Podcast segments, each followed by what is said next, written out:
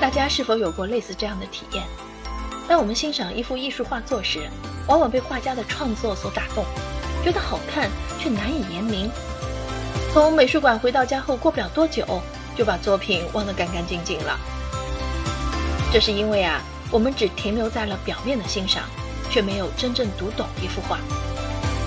能够欣赏还不够，能够侃侃而谈才是真本事。但读懂一幅画又谈何容易啊！这需要长期的艺术积累。逐个去了解一幅幅画作太过低效，系统艰深的艺术理论又有一定的阅读门槛。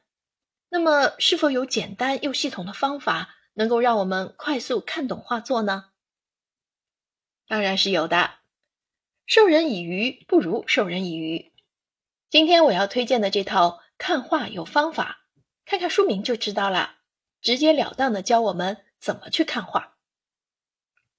看画有方法两本书，一本简单易懂的总结出五十个符号，另一本则直接跟着各大艺术家们上手操作，在实践中感受大师的创作心法。有了这两本书，一切画作的深意都有迹可循。看画并不是漫无目的的，原来看画真的需要方法。这个系列书的作者中村邦夫长期从事艺术普及工作。